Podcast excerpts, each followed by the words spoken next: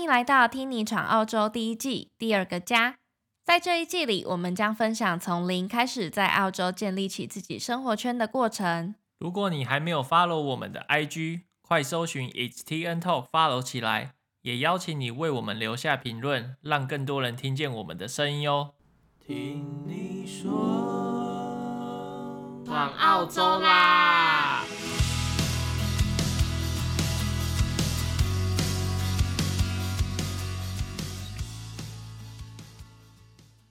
嗨，大家好，我是 Ting。Hello，大家好，我是 Nick。欢迎来到第一季的第五集。那在上一集呢，我们聊到从毕业到出社会之后，我们在感情和心态上的转换。那我们当中有提到说，我们后来七月就开始步入一个比较稳定的阶段。那当然，我们也知道，在找工作上其实是没有特效药的，没有办法说，呃，一下就解决，你马上就能找到一个让你自己满意的工作。那很多毕业生应该都有这个困扰。那我们今天呢，想要针对在澳洲这边我们找工作的心路历程来做一些分享。嗯，因为刚好这两个月我们算是在工作上面有蛮大的一个转变和突破的，我觉得，所以刚好可以整理出我们一些心得，然后分享给大家。那我们现在就来进主题吧。好，那因为我们两个刚好读的不一样，我的话呢就比较像是理工科的代表，然后 TIN 呢就是商科的代表。那先来简单讲一下我的背景好了，就是我在台湾念的是理工科的背景，然后没有一个 full time 的工作经验。我大学毕业当完兵呢，就直接过来澳洲念硕士了。那我在念硕士的期间呢，在第三学期的时候，就有机会到学校的一个 internship program 做了大概三个月的时间，所以我在毕业的时候已经有三个月的 internship 的工作经验。这样。好，那我的话呢，我在台湾的时候念的是经济系，那也是一毕业之后呢，就到墨尔本大学来念硕士。那我念的是行销管理。那我想要先讲呢，就是今天的这个分享啊，其实。我知道一定还有很多比我们更厉害的人，然后，但是我们这个分享呢，其实是想要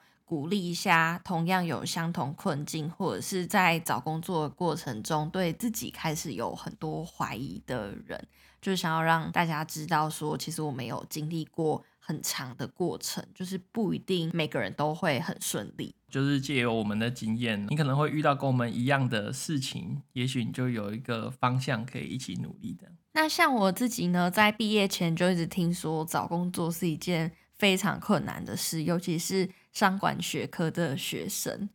那会这样子想呢，大部分分成几种原因。第一个就是商管学科其实不像理工或者是 IT 学科。他们是比较有硬实力的，就是他们有呃一定的技巧。那商科的话，就是比较多是软实力，你怎么去跟别人沟通，怎么说服别人。所以在语言上面，我们就会相对来说比较没有这么有优势，因为毕竟英文不是我们的第一语言嘛。然后再来还有文化背景，就像呃以我读行销来说。我们再怎么样，也没有在当地长大的人更了解这里的大环境是怎样，大家喜欢怎么样子的东西。这个当然是可以靠后天，就是去学习去补足。但是同样在就业市场上，也会是我们的一个劣势。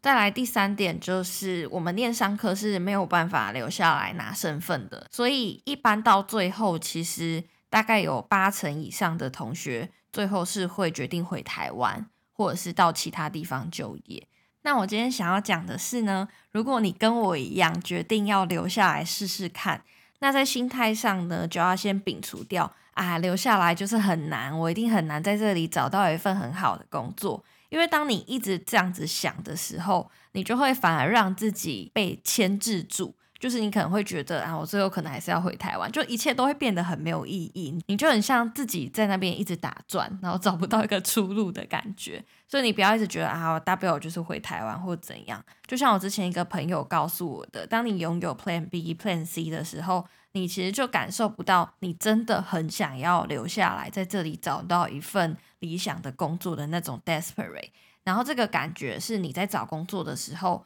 你面试的时候，你的雇主是可以感受到的。我觉得比较像是，如果有这种心态的话，你就很容易给自己找一些借口。就是你当你在认真到一半的时候，然后你就自己假设说啊，那我一定做不到，做不到，然后就不愿意真的付出全力去做，这样是比较不好的。然后当别人问的时候，你也会以这个为借口啊，这本来就很难，那你就真的没有解了。就是你会一直没有办法做出实际的行动，然后也会让你因此而迷惘，然后很讨厌自己，觉得一切都很不 OK。那我自己告诉我自己的是呢，不要去设限说，觉得我毕业后我一定要马上第一份工作就找到我的 dream job，然后进入我的 dream company，其实是可以一步一步慢慢规划，然后在这个。过程中，你也会慢慢累积一点成就感。那像我自己呢，是在学生时期的时候，有尝试过很多不同的打工。那我当然也不是说一来就把自己逼得很紧，一定要去打工或什么的。其实刚来的时候，熟悉新环境啊，去交新朋友啊，多体验一下当地的生活，这个是更重要的。因为毕竟刚开始来，你还有学业那些要兼顾。那我自己是大概到第三个学期，就是第二个学期结束的时候，我开始找打工。那我一开始呢是在一个好像还蛮酷的公司，它是做纪念币拍卖的。我也不知道为什么，反正我在学校的网站上就看到他在招人，然后我就去了。然后他就是一个那种新创公司。也因此，我学了很多纪念币。对，他每一次下班回来就说：“哦，我今天又拍了什么样的那个硬币，然后他卖了多少？那怎么会有人花这么多钱去买这个？太扯了吧！”然后那时候就要一直追踪，说：“哎，在世界上各地每个拍卖会，然后他们最新的价格啊是什么？”其实它是一份我觉得蛮简单的工，因为我那时候一个星期只工作五个小时，就是星期六的时候，所以我就觉得，哎，有让我熟悉到这边工作的环境，然后。还有整个工作的感觉是怎么样，就觉得还不错。然后后来到年底，就是再过一个学期之后，我就想说，嗯，好像可以来找找不同的打工，因为毕竟这个打工时间还蛮短的。刚好的就去面试了一个学生公寓的前台。那这份工作真的让我学到非常的多，因为它是学生公寓，所以我会接待来自世界各地，就是超多 不同国家的学生。然后他们就是每次一进来啊，我就要跟他们解释说，哎，我们租的规则是什么，然后这个合约是怎样。所以听那时候感觉就很会跟一些完全素昧谋面的一些房客在那边尬聊，真的，因为他们刚来墨尔本，然后所以就要准备很很多问题。哎，你觉得墨尔本怎么样啊？然后，哎，你知道要去哪里买东西吗？就是我那时候真的有我的小问题册。然后我觉得在这份工作中，我学到最多的就是整个沟通的能力。像我有时候要接电话，我最怕接电话，你知道，就是有超多那种印度腔、各式的腔调。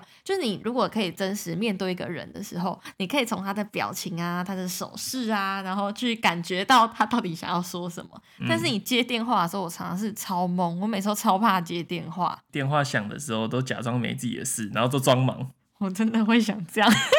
有时候真的不行，因为办公室就只有我，然后不接也不好意思。我每次接都很紧张，但我也蛮感谢有这份工作机会，然后让我可以提早接触到这些，也让我在履历上可以多加了一份在当地的工作经验。我觉得这在毕业后开始找工作是一件非常加分的事情。因为就算你在台湾之前有工作经验，其实澳洲的雇主只看你在这里有没有工作过，所以这也是刚刚可能大家整个听下来想说，诶，我做过的工作怎么感觉很跳痛，都差蛮多的。就是因为我那时候自己的一个 strategy 是，我觉得就算呃现在摆在我面前的这个机会，它可能不是我最想要的职位，但是我觉得它可以让我赚在当地工作的这个经验值。那在做完我自己的分内工作之后，我就可以发挥我的专业啊，来去观察一下，诶，有没有公司有没有什么我可以帮忙的啊？我可以用我的能力去更好处理它的一些小方法，然后我就可以主动去提案，去跟我的 manager 讲说，诶，我觉得现在这里有这个问题，那我有什么方式可以去解决？其实一般如果你可以把你的工作做得很好，你就能维持一个。跟主管之间的信任关系，那他通常也会愿意让你去尝试。那其实我之前的工作都是因为这样子，然后去碰到一些行销的东西。所以这边就是我刚刚开头讲的，就是你不要太执着，说我一定要找到我真的超喜欢的工作，或者是进到超大的公司。那第二点呢，我想要提到的是，我觉得 networking 非常的重要。其实不管是在哪里，应该都是像我们在台湾可能好一点，因为我们从小到大认识了非常多亲朋好友，他们都是你其实非常有效的人脉。那你今天到了一个新的环境，当然 networking 就会变得更重要，因为你在这里还没有认识的人，所以我觉得可以把握你在学校的时候多去参加一些活动。或者是透过领影然后去 connect 一些你有兴趣的人，然后可以跟他们喝咖啡啊，聊个天。像现在 COVID 可能不行，但你可以传个讯息，问他愿不愿意跟你分享他是怎么样的一个 career path，然后怎么找到现在，怎么走到今天这个位置，这样。嗯，我觉得这一步确实是蛮重要的，因为有时候工作就会从那些你认识的人过来，就是是你意想不到的。然后，也许如果你在 LinkedIn 上有 connect 的人的话，他们可能公司有职缺，他们会 po 在上面，然后你就可以去自己去 reach out，就说啊，我有兴趣，然后要怎么去申请，其实这都是一个不错的方法。嗯，这也是我刚刚 想要讲到的一点，就是其实真的很多的工作都是透过推荐来的，尤其是当你有了第一其实 LinkedIn 上就会有人密你说，哎，我们最近有一个什么职缺，你要不要来试试看啊？什么之类的。所以真的最难最难的就是找到那第一份全职工作。所以这边也是要鼓励一下大家，就是你只要找到第一份，你就解锁了非常多问题了。那我自己呢，在澳洲的第一份全职工作，其实就是 朋友推荐的，就是朋友看到他知道我最近在找工作，然后就转贴给我。然后我就非常快的马上联络，然后申请，结果就上了。那我觉得，在我们刚刚前面说 networking 以外啊，其实更重要的是你在找工作的话，你要让自己去散发出一个正向，还有你现在正在积极的寻找工作的那个 vibe，就是让大家知道这件事。那这样子的话，有任何适合的职缺就会摊在你面前。诶，如果通常是被推荐的啊，就比较容易进入 interview 的环节。然后，据我自己的经验，然后和他人的经验来讲呢，进入 interview 的话，基本上就已经剩两三个人在挑了。然后，如果幸运的话，也许就只剩你一个人。所以，只要表表现的真的是很糟的话，基本上你会很容易拿到下一个 offer。对，像我自己，其实第二份工作也是这样来的，就是朋友推荐，然后我就去做 interview，然后就聊得也蛮开心的，就很顺利的上了。所以这个。朋友推荐啊，真的是找工作的常态吧？我自己觉得，嗯，在澳洲这边感觉是占了蛮大一个 percent 数的，就是以这个工作到下个工作，算是非常常见的管道。那陈 Tim 所说的就是他有 build up 一个 network，然后可以让他有工作自己找上门。但是我那时候感觉就没有这么幸运了。就我在刚毕业的时候，其实经过了一段。我可以称为算是有点黑暗时期吧。就我刚毕业，我先去寿司店打工，然后想说要有经济上的一些来源，然后一边我可以去找我自己专业的正职工作。但不知不觉就时间就这样过了，就是过了大概五六个月，然后都没有什么起色，然后我甚至连一个 interview 的机会都没有拿到。这时候才开始就是醒思，说我的这个方式是不是错了。就是我是一个兼职，然后找工作反而也是找一下，然后没找一下的感觉。所以那时候 t 就分享了一个文章给我，然后里面的人就是全职找工作，他就是在毕业后给自己设下三个月的时间，然后列了一些方法，然后就是慢慢去实践。对，其实那时候我在看到那篇文章的时候，我就想说，嗯，这个应该要传给你看，因为我那时候一直觉得他工作真的太累了，然后。回家好像也不忍心叫他，哎、赶快那个工作啊，就是不让他有耍废的时间，然后一直逼他去投工作，就觉得，嗯，好像也不好，但是又不好意思说，啊，你就把你工作辞掉啊，你就赶快认真找，所以我就贴了这篇文章给他看。对，其实那个 push 对我还蛮重要的，然后我就慢慢去调整自己的工作时数，然后让找工作才是我主要的目标去进行。那我觉得很重要，如果你要全职去找工作的话，最好给自己设下一个时间点，就是说我三个月内，如果真的我全力找都没找到的话，那个时间你要去想想看你的这个整个方式是不是有什么问题，然后你可以怎么调整，而不是一昧的去做同样的事情。那下一个呢，我就要来分享一下，在澳洲这边大家找工作比较常用的平台。如果是有来澳洲工作的话，基本上一定会听过。第一个就是 Seek，然后第二个就是 Indeed，然后第三个就是大家比较最常用的是 LinkedIn。然后在 LinkedIn 上呢，就是有同学啊，或者是网络上的一些技巧呢，就是推荐你说你至少要加到五百个 connect 以上。我才一百八十几个。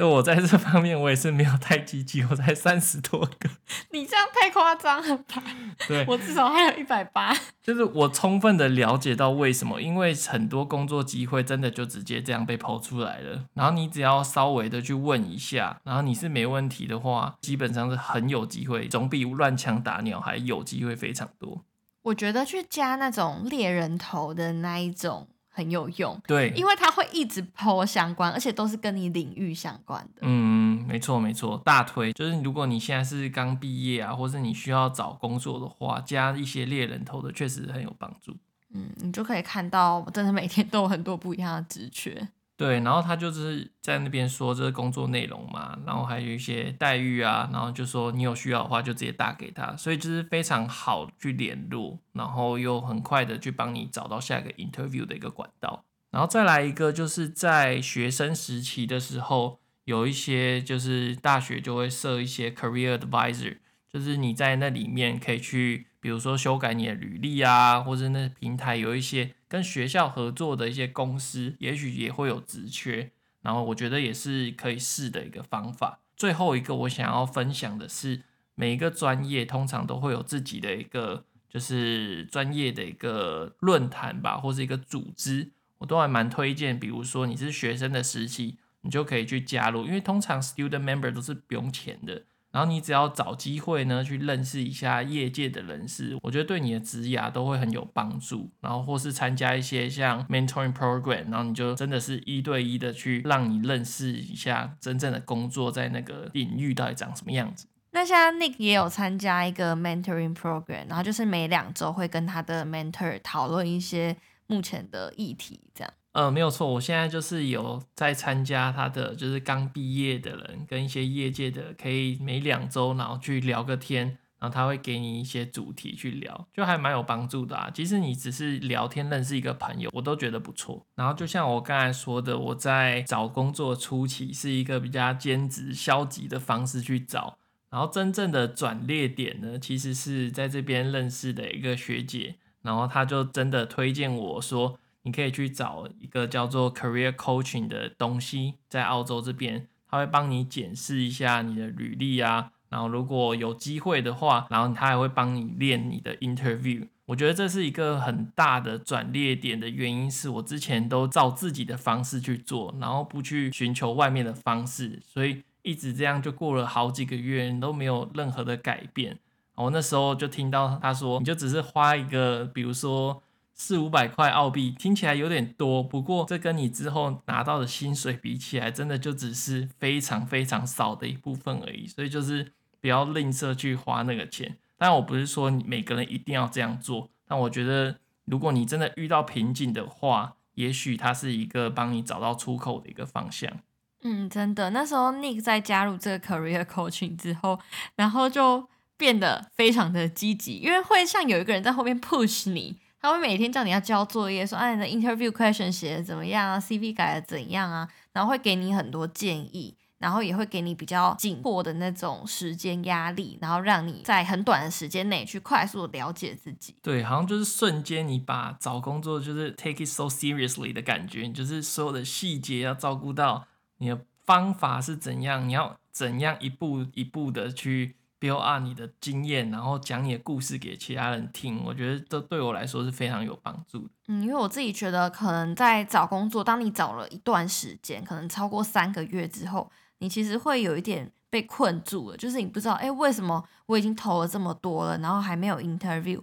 或是为什么他们，我到底是哪里有什么问题？为什么你们不愿意就是跟我聊聊，或者是录取我，让我去可以有一份工作这样。对，其实那个时候非常煎熬，也是这点，就是你觉得你自己绝对不会比人家差，但是为什么你就总是拿不到那一个 interview 的机会？然后我在参加那个 program 之后，修了履历，然后真的就是 interview 的机会变得非常多，然后刚好每一次都很认真的练。然后都把握住了，就是三个 interview 最后都有上。Nick 真的超级认真在练 interview，他就早上 超早就起床，然后开始念，所以我每次半梦半醒之间就一直听到英文一直在重复在重复。然后洗澡的时候他也在练，反正就是疯狂的练，然后想要让自己的讲话的整个 accent 啊都更 local。我觉得这是我非常佩服他的地方，因为相对来说我就是一个会比较胆怯，我真的很怕 interview。我就是一个非常不会准备 interview 的人，所以后来我在找第二份工作练 interview 的时候，Nick 也帮我超多，就觉得他很厉害。我就在旁边当铁血教官。我那时候真的很崩溃，说我真的背不起来，我觉得这不是我，我讲不出来。然后他就在旁边很严肃，开始帮我打稿，就说你现在给我练，每天给我念三十遍。然后，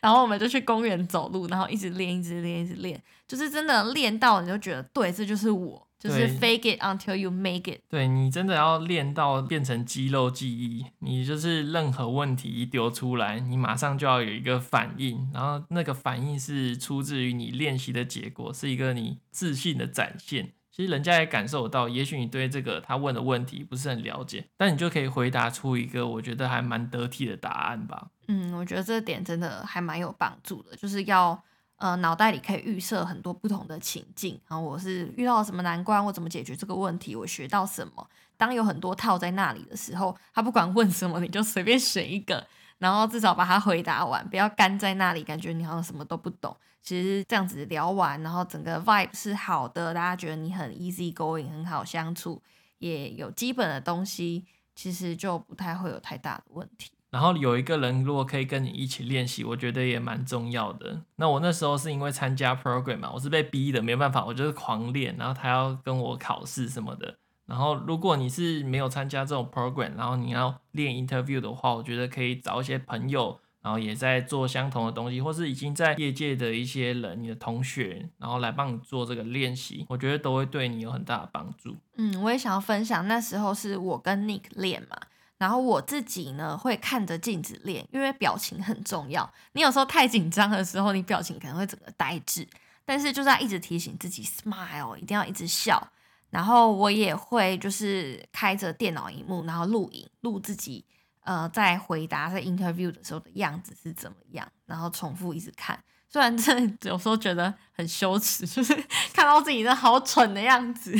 不能羞耻，你就是要全力以赴，你要训练到自己是跟疯了一样那种感觉，就是完全一头栽下去。所以我觉得就是种种走过来啊，我觉得在准备整个找工作的过程也好，或是你在准备 interview 的过程也好，你就真的是要相信自己，然后你是。然后你是为了让自己变得更好而努力，就不要太结果论。我觉得虽然你要设下时间来检视自己，而不是说你没拿到 interview，然后你就完全否定自己努力的结果。我觉得不是这样，而是你去找一个更健康的目标，然后为自己好的目标去前进。我觉得这样才是一个比较好的一个 mindset。对啊，因为其实，在就业市场啊，有时候真的不是说你不够好，所以对方不要你。有时候就是你到底适不适合他们，还有他们适不适合你。之前就刚好有这个经验，在快毕业的那个学期，然后也有一个 interview 的机会，